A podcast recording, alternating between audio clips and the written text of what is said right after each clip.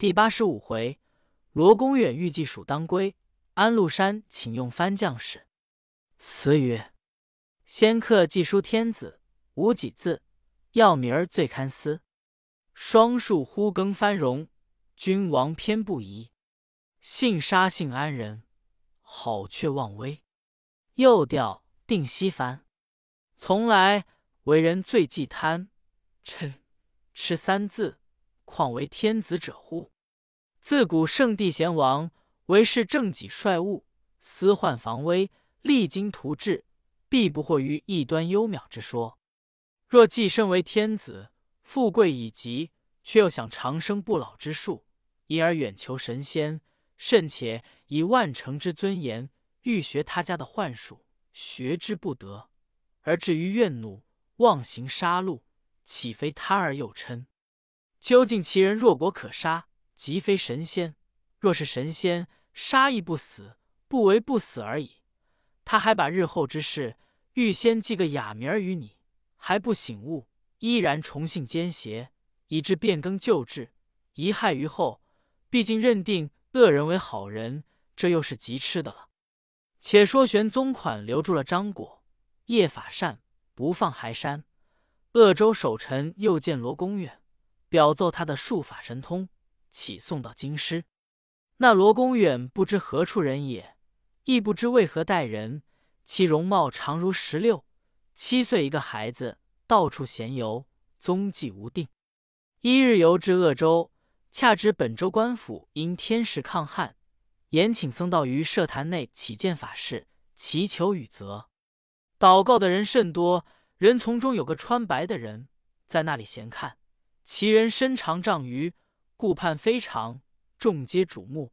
或问其姓名居处，答道：“我姓龙，本处人士。”正说间，罗公远视至，见了那人，怒目多接道：“这等抗旱，汝何不去行于己人，却在此闲行？”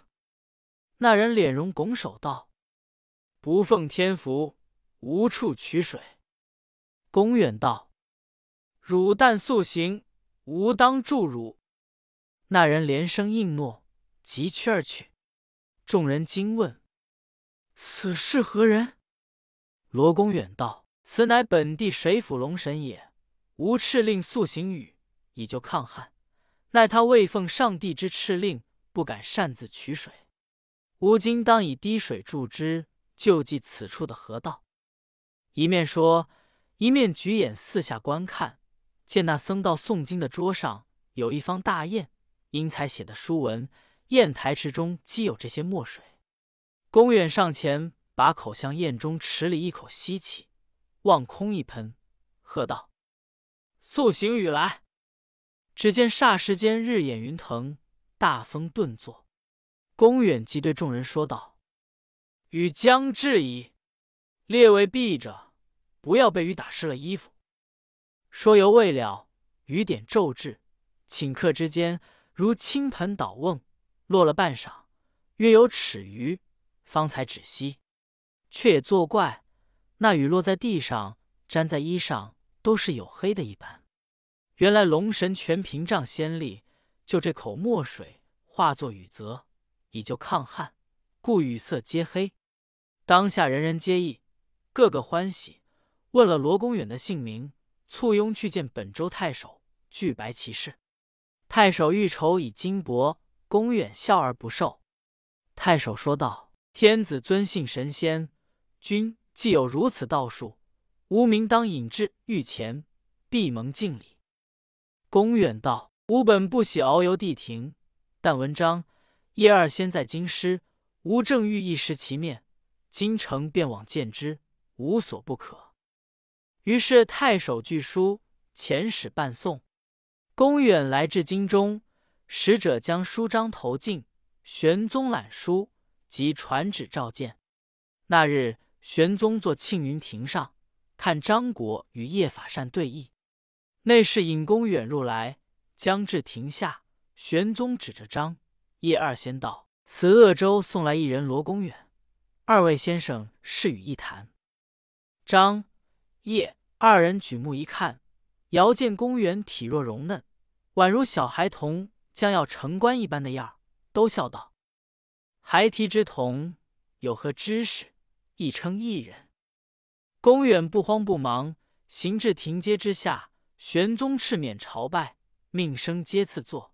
因指张叶二贤师道：“卿识此二人否？”此即张果先生、叶法善尊师也。公远道：“闻名未曾谋面，今日幸得相晤。”张果笑道：“小辈故当不识我。”叶法善道：“安有神仙中人？”而不识张果先生者乎？公远道：“事无不知礼让之神仙，况今二师简傲如此，仆之不相识，亦未足为恨也。”张果大笑说道：“吾且不与子深谈，人人都称子为艺人，想必当有艺术。吾今孤以几笔浅之计相识，倘能中窍，自当刮目相待。”便与法善各取其子几枚，握于手中，问道：“适才我二人手中其各几枚？”公远道：“都无一枚。”二人哈哈大笑，即开手来看时，却果一个也不见了。只见罗公远袖中伸出双手，棋子满把，笑说道：“棋子已入吾手中矣。二位老仙翁遇着小辈，直教两手俱空的了。”张叶二仙师方大惊异，各起身致敬。正是学无前后达为先，莫是高年七少年。混沌初分张国老，还同小辈并称仙。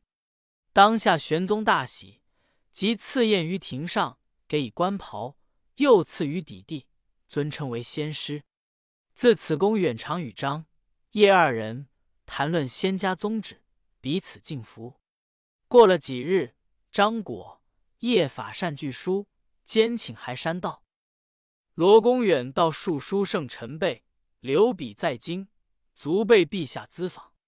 臣等出山已久，思归念切，岂次放孩，以遂臣等野性。玄宗知其归志已决，不便强留，准其暂回家山，有问之处，在后宣召。二人谢恩出京。凡玄宗天子所赐之物及各官员所赠之珍奇，一无所受。二人遂各飘然而去。正是闲云野鹤，海阔天空，来去自由，不受樊笼。自此之后，在金方侍辈只有罗公远为玄宗所尊信，时常召见叩问长生不死之方。公远道：“长生无方。”只要清心寡欲，便可却病延年。玄宗免从其说，或时独处一宫，嫔妃不遇，后庭宴会，比前也略稀疏了。杨妃意中甚不喜欢。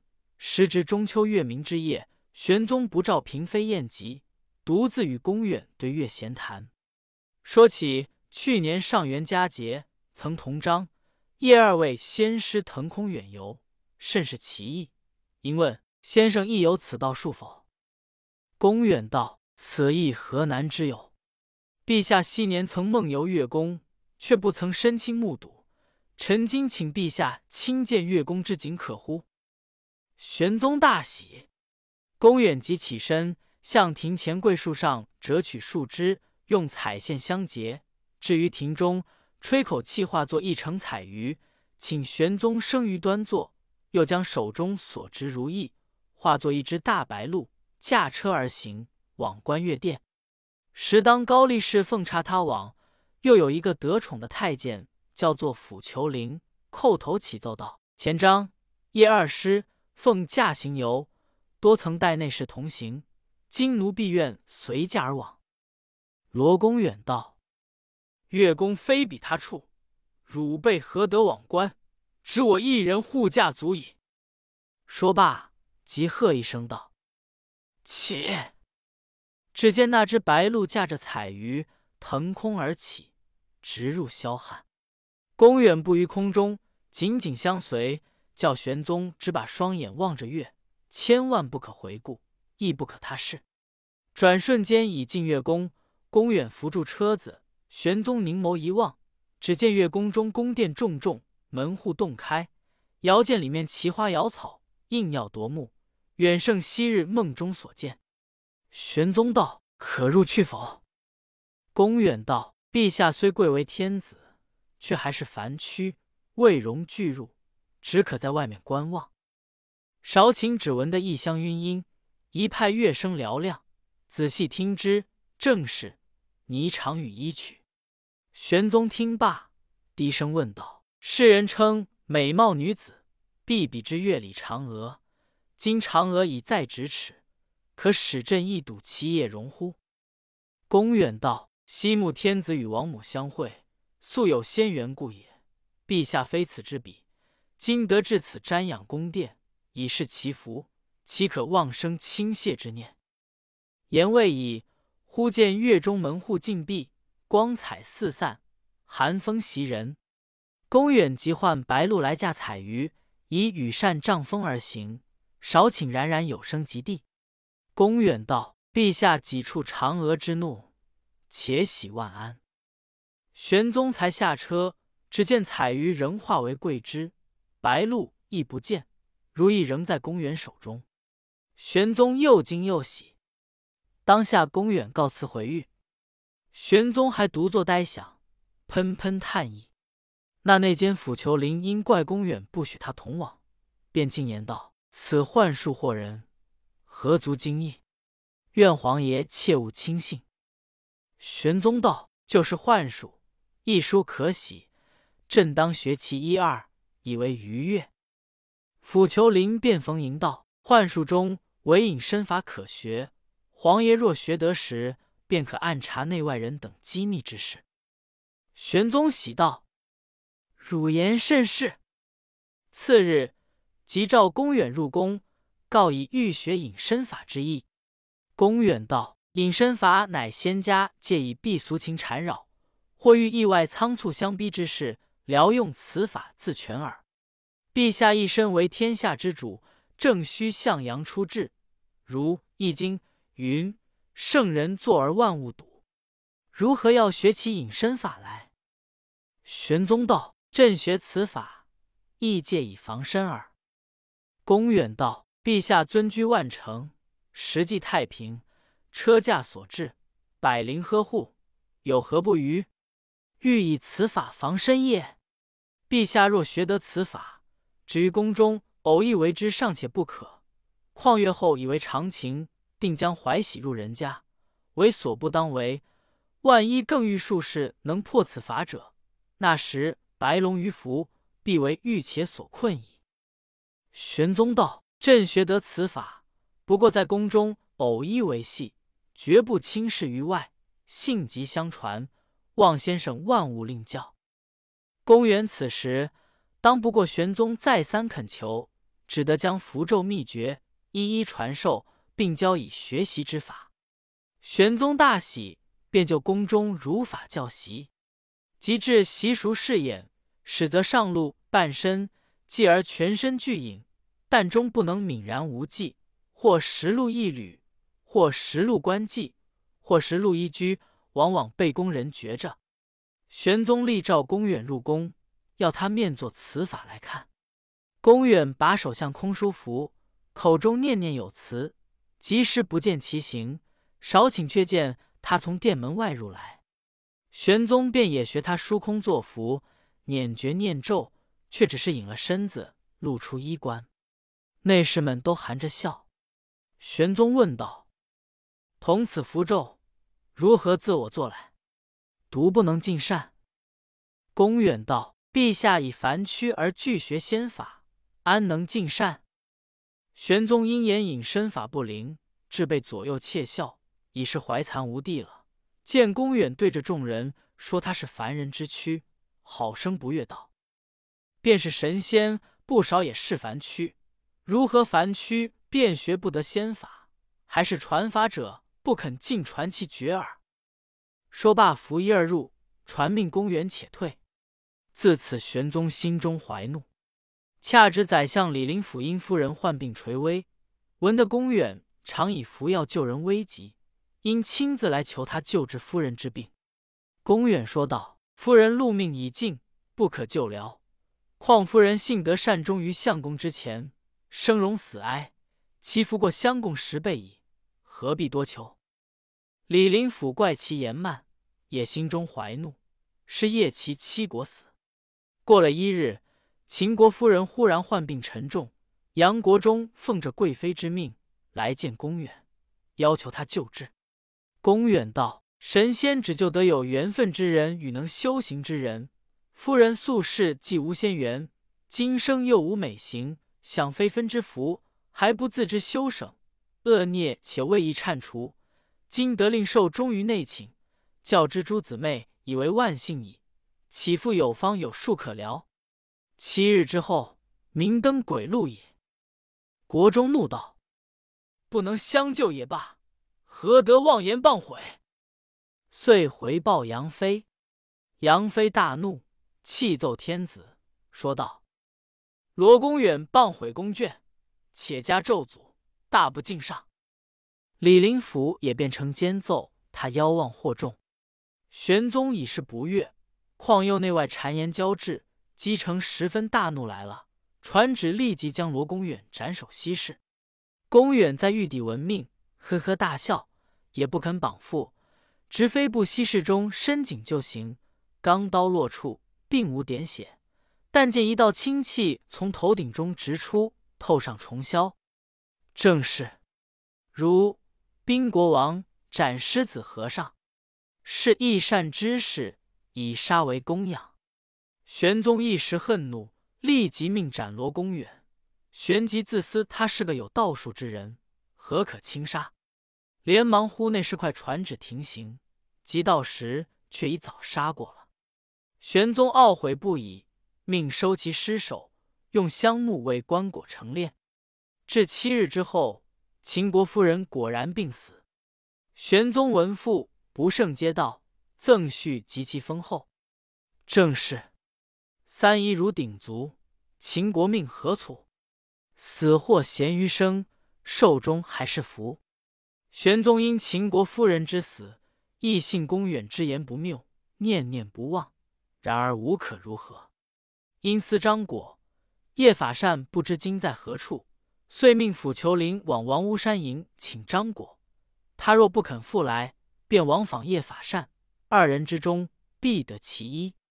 裘林奉了圣旨，带着仆从车马出京暂行。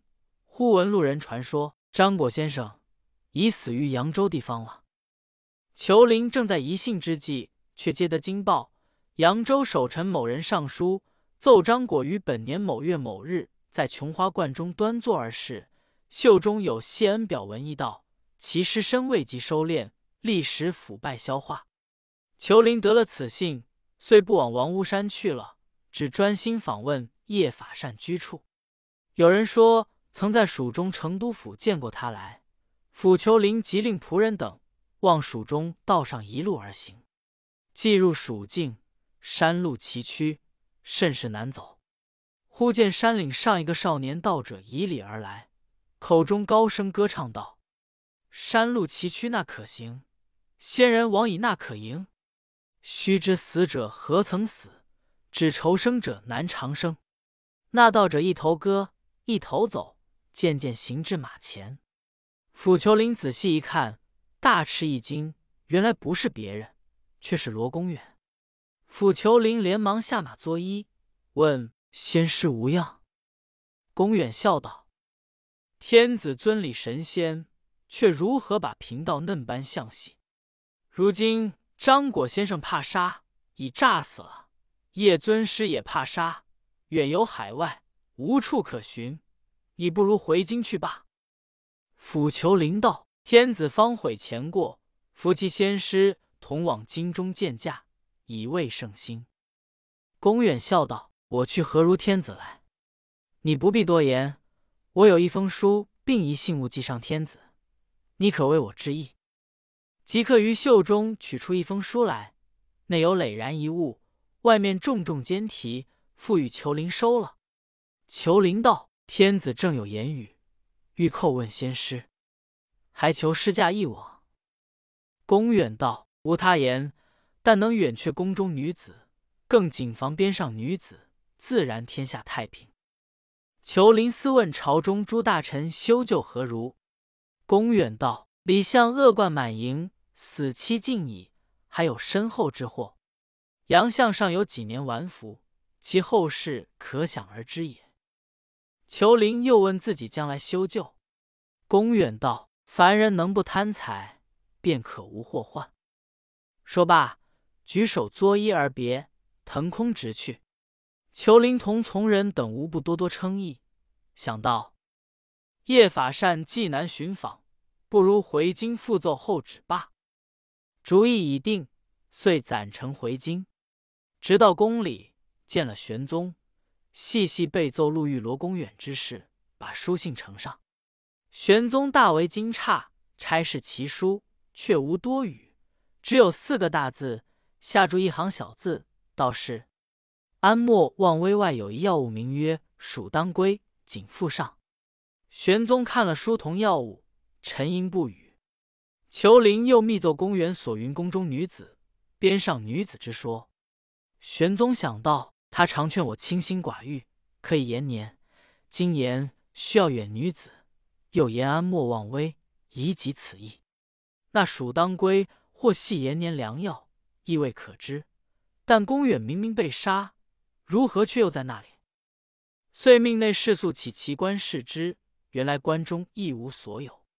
玄宗嗟叹说道：“神仙之幻化如此，朕徒为人所笑耳。”看官，你道他所言宫中女子明明只是杨妃，其所云边上女子是说安禄山也，以。安字内有女字故耳，蜀当归三字暗藏下哑谜。至于安莫忘危，已明说出个安字了，玄宗却全不理会。此时安禄山正监制范阳、平卢、河东三镇，坐拥重兵，久坐大藩，又有宫中线索，事甚骄横。但常自念：当时不拜太子，太子必然见怪。玄宗年纪渐高，恐一旦宴驾，太子即位，绝无好处到我，因此心志不安，常怀异想。陆山平日所未记的只有一个李林甫，常呼李林甫为十郎。每遇使者从京师来，必问李十郎有何话说。若闻有称奖他的言语，便大欢喜；若说李丞相既与安节度好自检点，即便传媒嗟叹。坐卧不安，李林甫也时常有书信问候他，书中多能揣知其情，道着他的心事，却又遇着不知安放，以此受其笼络，不敢妄有作为。那知林甫自七亡之后，自己也患病来了。适当抚求林回京时，林甫已卧床不能起来，病中忽闻罗公远未死，这个吃惊非同小可，自说道：“我曾合奏他的。”不意他果是一个神仙，杀而不死。今躺来修院，不比凡人可以防备，却如何解救？自此日夕惊惶恐惧，病势愈重，不几日间呜呼死了。正是天子殿前去监相，阎王台下到凶囚。可恨那李林甫自居相位，唯有媚侍左右，迎合上意，以顾其宠，杜绝言路。掩蔽耳目，以成其间；度贤极能，排异圣己，以保其位；屡起大狱，诛逐贤臣，以彰其威。自东宫以下，为之侧目。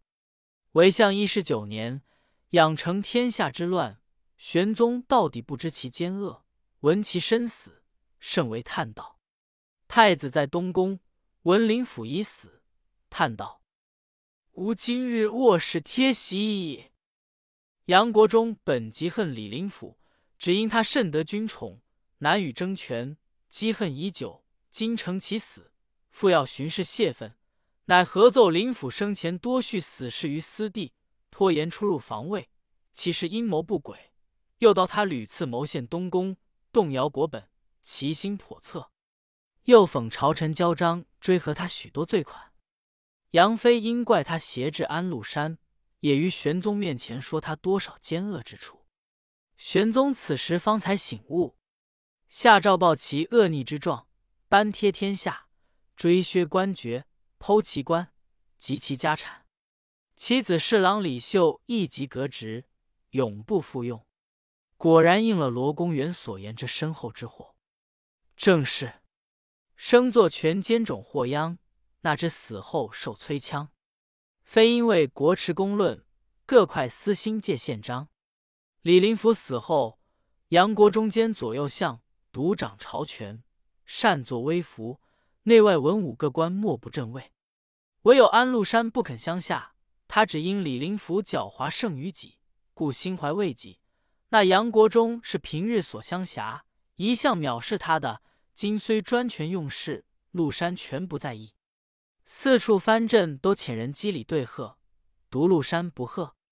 杨国忠大怒，密奏玄宗道：“安禄山本系藩人，今雄踞三大镇，殊非所宜，当有以防之。”玄宗不以为然。国中乃后结陇西节度使哥舒翰，要与他并立牌挤安禄山。石陇右复数甲天下，自安远门西进唐境。凡一万二千余里，闾阎相望，桑麻遍野。国中奏言：此皆节度使哥舒翰抚巡调度之功，宜加优卓照。以哥舒翰兼河西节度使，控制两镇。陆山闻之，明知得势国中借为党员，愈加不乐，常于最后对人前将国中谩骂。国中微闻其语，一发恼恨，又密奏玄宗。说安禄山向同李林甫狼狈为奸，金林甫死后罪状招着，安禄山心不自安，目前必有一谋。陛下若不肯信，召遣使往召之，彼必不奉诏，便可察其心意。玄宗微微而起，退入宫中，沉吟不决。杨妃问：“陛下有何事情萦于心中？”玄宗道：“汝兄国中屡奏安禄山必反。”我为之深信，今劝朕遣使往召之，若他不来，其意可知，便当问罪。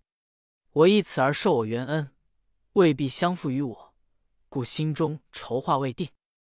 杨妃着惊道：“吾兄何惧一禄山必反也？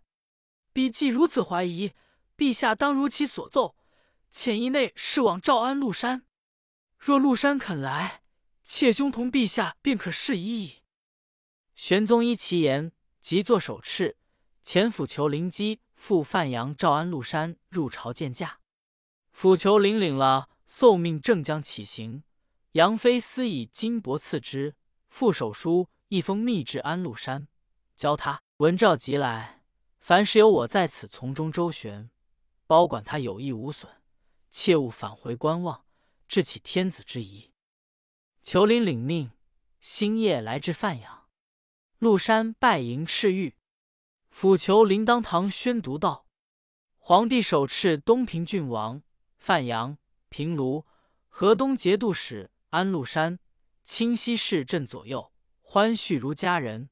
乃者远镇外藩，岁尔魁阁，朕甚念亲，亦亲亦必念朕，故亲即相念，非征召何缘入见。”资于赤道，即可复阙；暂来即返。吾以跋涉为劳，朕亦欲面巡边庭事也。见欲速复来京，无待。安禄山接过手敕，设宴款待天使，问道：“天子召我何意？”裘灵道：“天子不过相念之深耳。”禄山沉吟道：“杨相有所言否？”裘灵道：“相召是天子意。”非宰相意也。陆山笑道：“天子意即宰相意也。”求林平退左右，密制杨妃手书，并述其所言。陆山方才欢喜，即日骑马星驰到京，入朝面圣。玄宗大喜道：“人言汝未必肯来，独朕信汝必至，今果然也。”遂命行家人礼，赐宴于内殿。陆山泣涕道：“臣本藩人，蒙陛下宠着至此，粉身莫报，奈为杨国忠所急忌，臣死无日矣。”玄宗抚慰说道：“有朕在，如可无虑也。”是夜留宿内廷。次日入见杨妃，赐宴宫中，深情畅叙。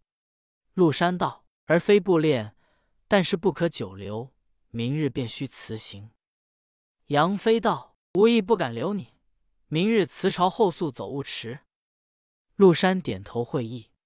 次日奏称边政重任，不敢旷职，告辞回镇。玄宗准奏，亲解御医赐之。陆山涕泣拜寿，即日辞朝谢恩。临行之时，走马至杨国忠府邸，匆匆一见，即刻飞星出京，昼夜兼行，不日到镇。他恐国忠请奏留之，故此急急回任。自此，玄宗愈加亲信。人有首告陆山遇反者，玄宗命将此人复送范阳，听其纠治。由是人无敢言者。陆山自此亦无忌惮，因想三镇之中把守各险要处的将士都是汉人，倘他日若有举动，必不为我所用，不如以番将代之为妙。遂上书奏称：边庭险要之处，非武见过人者不能守御。汉将柔弱，不若番将骁勇，请以番将三十一人代守边汉将。书上同平张氏为见肃静言道：“陆山久有意志，今上此书，反状明矣。其所请必不可许。”玄宗不悦，说道：“向者边政俱用文臣，见至武备废弛。今改用番人为节度，边庭壁垒一新。即此看来。”安建藩人不可以带汉将？陆山为国家计，欲甚固封守，故有此请。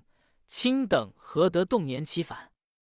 遂不听为谏肃之言，即就批旨，依卿所奏，三镇各险要处都用番将戍守，其就戍汉将，调内地别用。